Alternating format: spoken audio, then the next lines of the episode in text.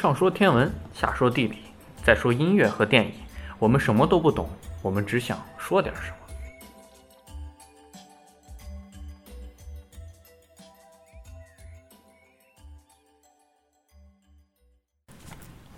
那我们现在来聊聊电影。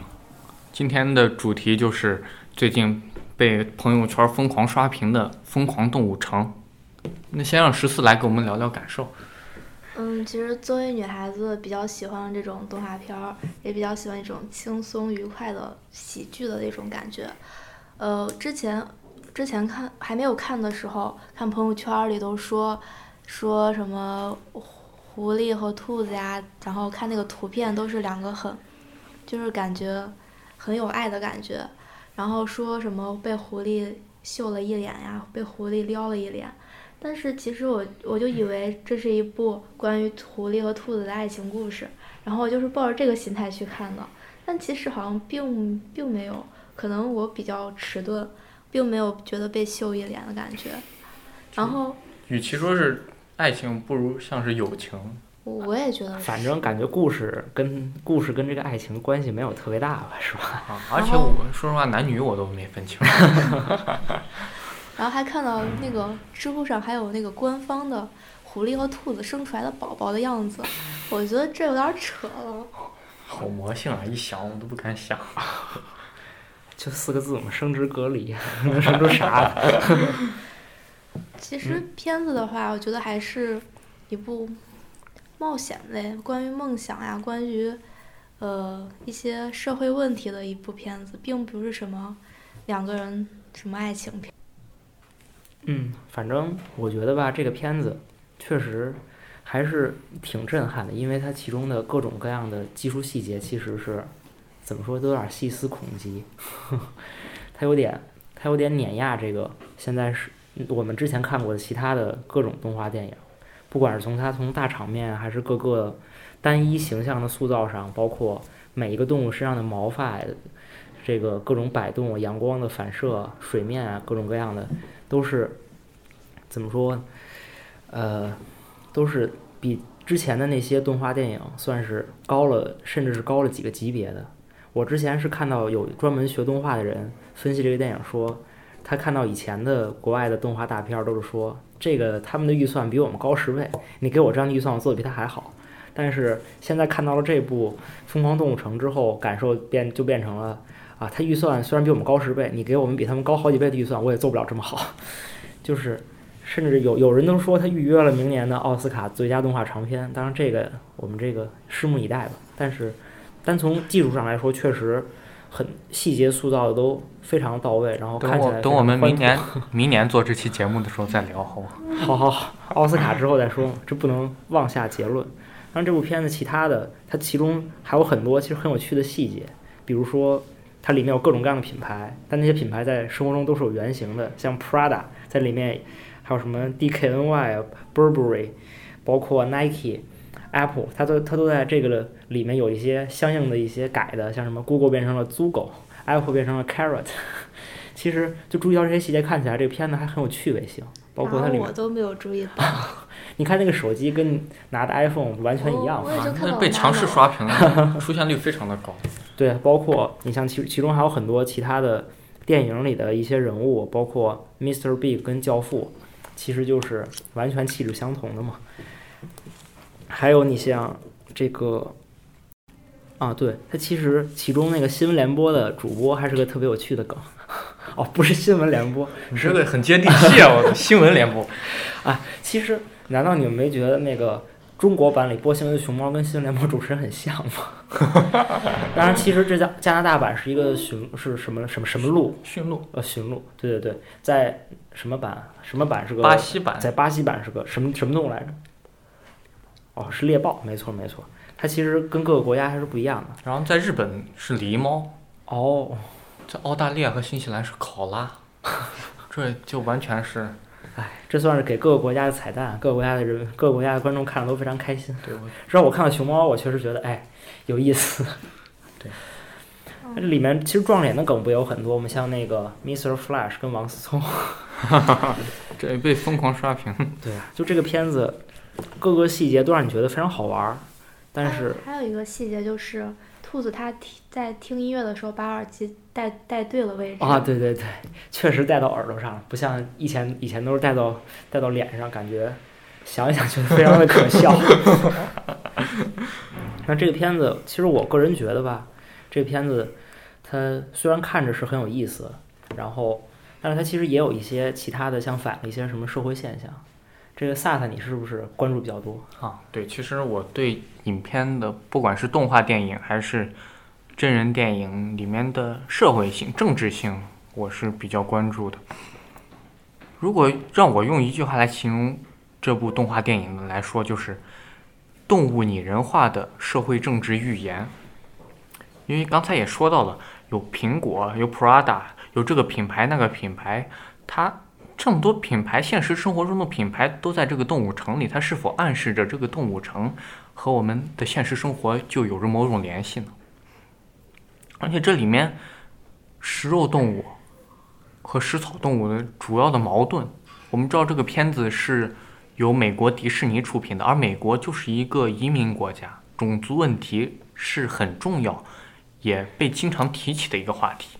如果我们以种族问题这种角度来看这部电影的话，就会发现有很多有意而为之的细节，比如说，你们还记得吗？在狐狸尼克在冰棍儿店里买冰棍儿的时候，大象拿出了一个牌子：“我们有权不对其他人提任何不对任何动物提供服务提供服务。”嗯这其实就是一种种族歧视，在美国一个很普遍的现象。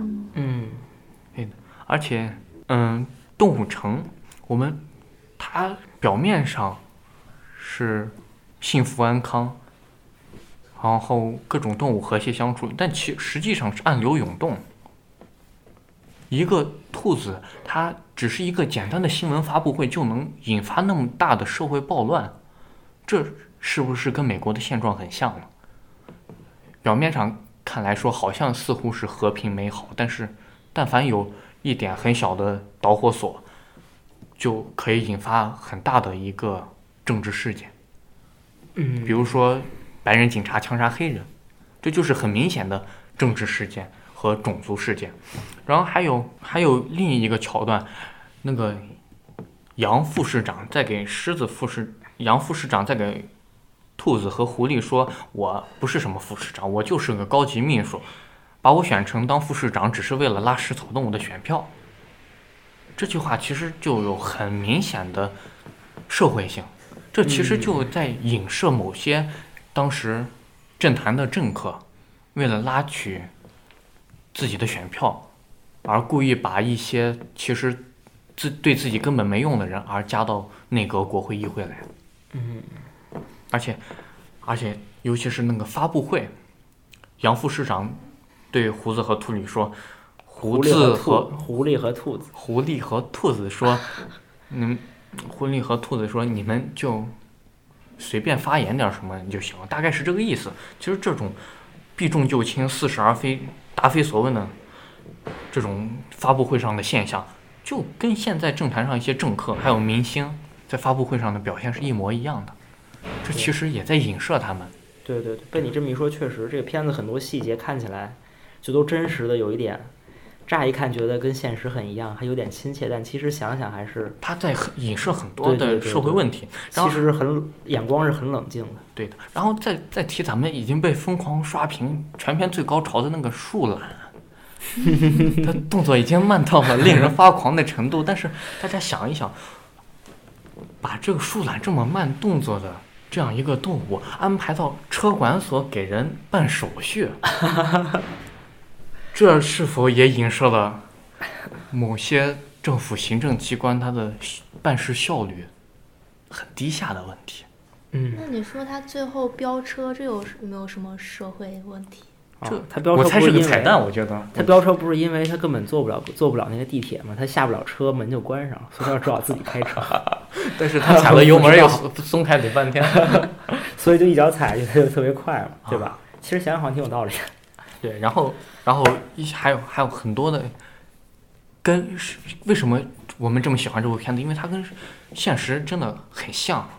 我们看起来初看很有趣，但细想是有很多内涵在里面的。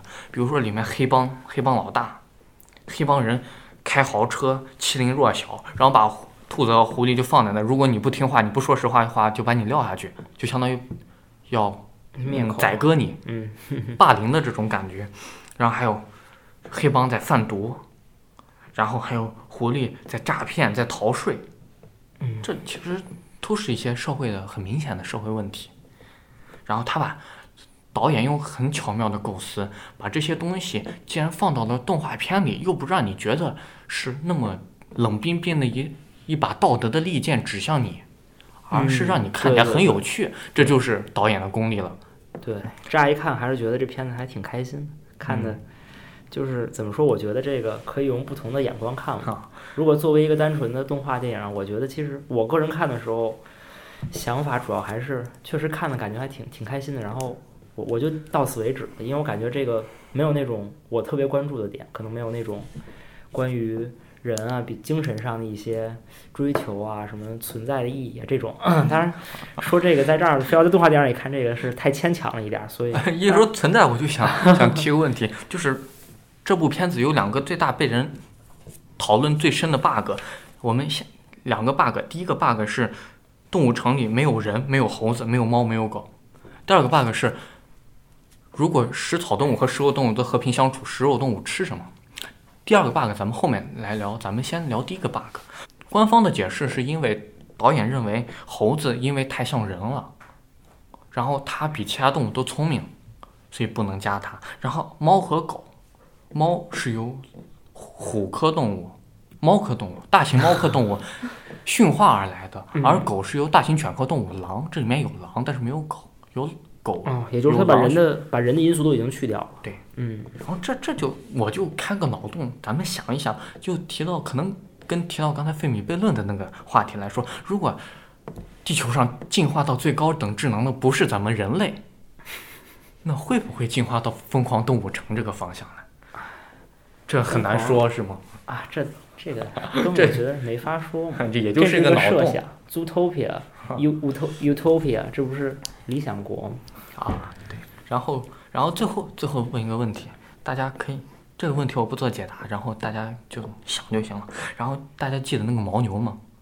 满脑袋都是巴弗罗吗？哦，是那个牦牛吗？啊啊就是那个力很好的那个，对，记忆很好，然后非常脏的啊，对对对，旁都有苍蝇的那个牦牛，然后牦牛，然后把它带进去找那个大象，嗯，然后大象在练瑜伽，他们这个瑜伽会所又是个天体育场，瑜伽，牦牛，然后瑜伽，天体育场，这都是跟印度印度人有关的，大家自己去想吧，我就说到这儿了。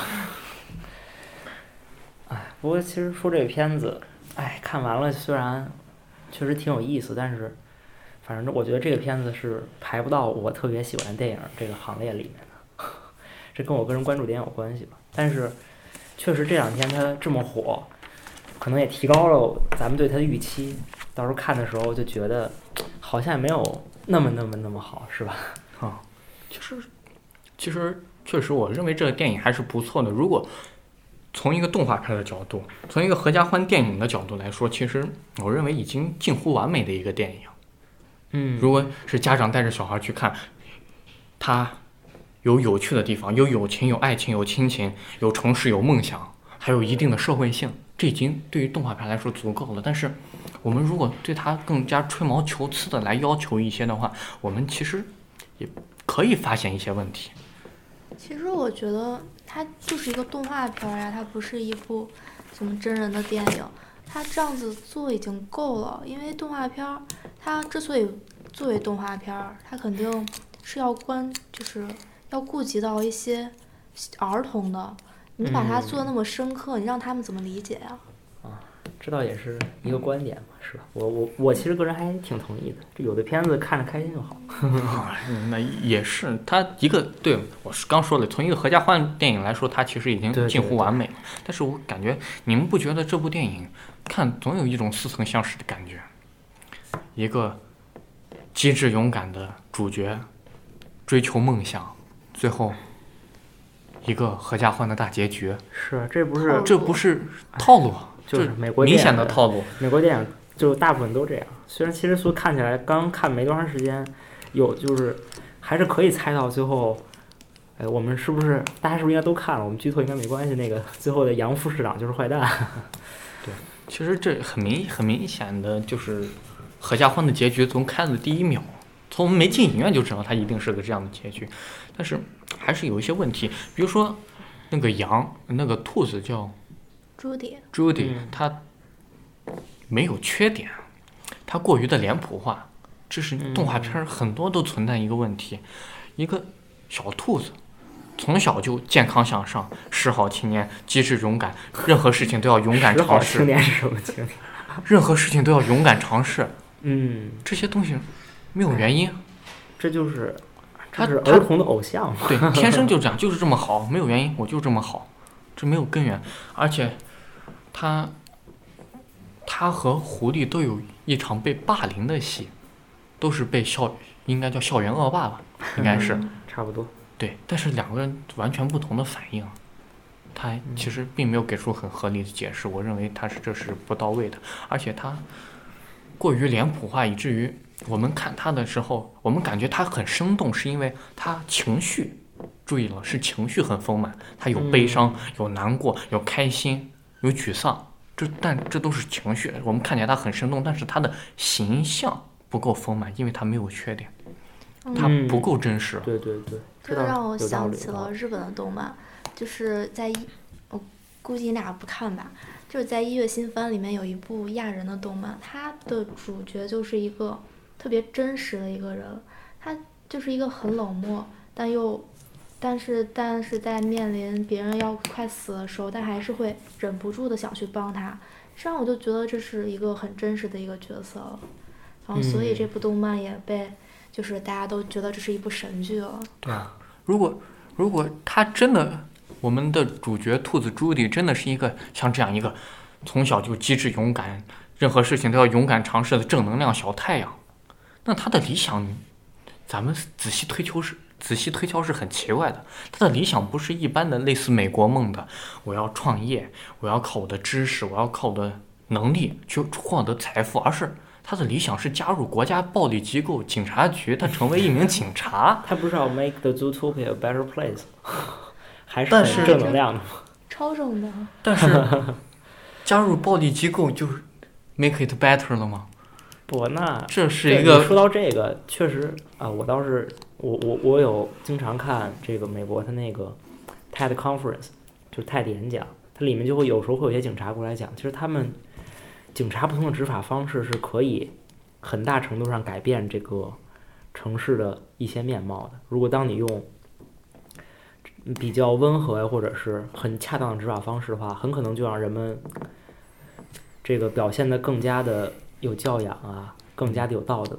所以加入警察局，我觉得这并没错啊。这为什么非得是暴力机构呢？这定义就是暴力机构。但你说这个能让城市更好，它有个问题，它现在不好吗？它其实进来的时候，他看这个城市是非常乌托邦的一个很好的城市，是吧？嗯，嗯它的没有暴露缺点，反而是它他还想更好吗？这就最开始我们不不能理解他为什么从哪块儿更好，然后后来随着剧情的深入，我们发现其实他还是有很多问题的。那还有这时候我嗯就想讲他的另一个 bug，生物学 bug，就是食肉动物它吃什么？这又让我想起了一部动漫，就是《东京食鬼》。嗨，然后它不是里面的那种，就是参种它吃人嘛，但也有一部分它想跟人类和平相处的，它吃尸体，说不定这个也是吃尸体，这是一啊，那加入加入了尸体这一部分，就是更 更加的黑暗化。它不是说这里面的动物，它因为发它智力的发展，它都可以，就是没有它那个野兽本能了吗？就是说它们已经，那它总得吃点什么？吃草吗？对，你看那个豹，它可以吃它吃甜甜圈啊，就是啊，它可以，对啊，它还可以吃水果啊，只要是能吃饱就行嘛。但是碳水化合物嘛，就这蛋白质少点儿，但是也能吃饱。哎，这其实，嗯，怎么说，我感觉并不是非常的合理。让我想起《星际穿越》里的一句话，安妮海瑟薇问我们的主角的，他们从外太空看地球，说地球，然后问主角为什么地球是残酷的？难道是因为豹子捕杀羚羊就觉得它残酷吗？肯定不是这样的。如果豹子捕杀羚羊呢，它是一种压榨吗？还是一种剥削？一种本能。对的，它并不是错。它是食肉动物，食肉并不是像人类减肥一样啊！我也不想吃了，我是肉可吃可不吃，我能量热量太多了，摄入能量太多了，我不吃肉了，我光吃素吧。他们对于食肉动物来说，他们没有选择，只能吃甜甜圈。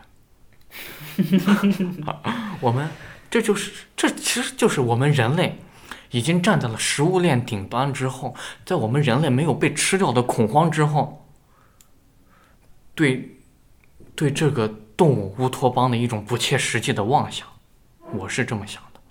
哎这我觉得说重了吧？他 吃不吃甜甜圈，又能怎么样？哎，也也是，所以咱们吹毛求疵讲，其实我感觉最大的缺点是它的名字，其实翻译的并不是很好。Zootopia 还是好名字，疯狂动物城 Zootopia 差了不少。对，Zootopia 有两个词组成，Zoo 动物园，嗯，Utopia 嗯，对，是乌托邦的意思，两个拼在一起就是类似动物乌托邦一个感觉。它其实并没有《疯狂动物城》里面 crazy 那种感觉，我们也没看出它到底有哪疯狂来。可能那树懒比较疯狂。就是这这就就跟当年把《肖申克的救赎》翻译成《刺激一九九五》一样，其实这种翻译我并不是非常的喜欢，因为它跟内容其实并没有太大的联系。啊，那这期节目就到这里，我是萨萨，我是十四。啊，我是 March，希望大家继续关注我们，拜拜。拜拜。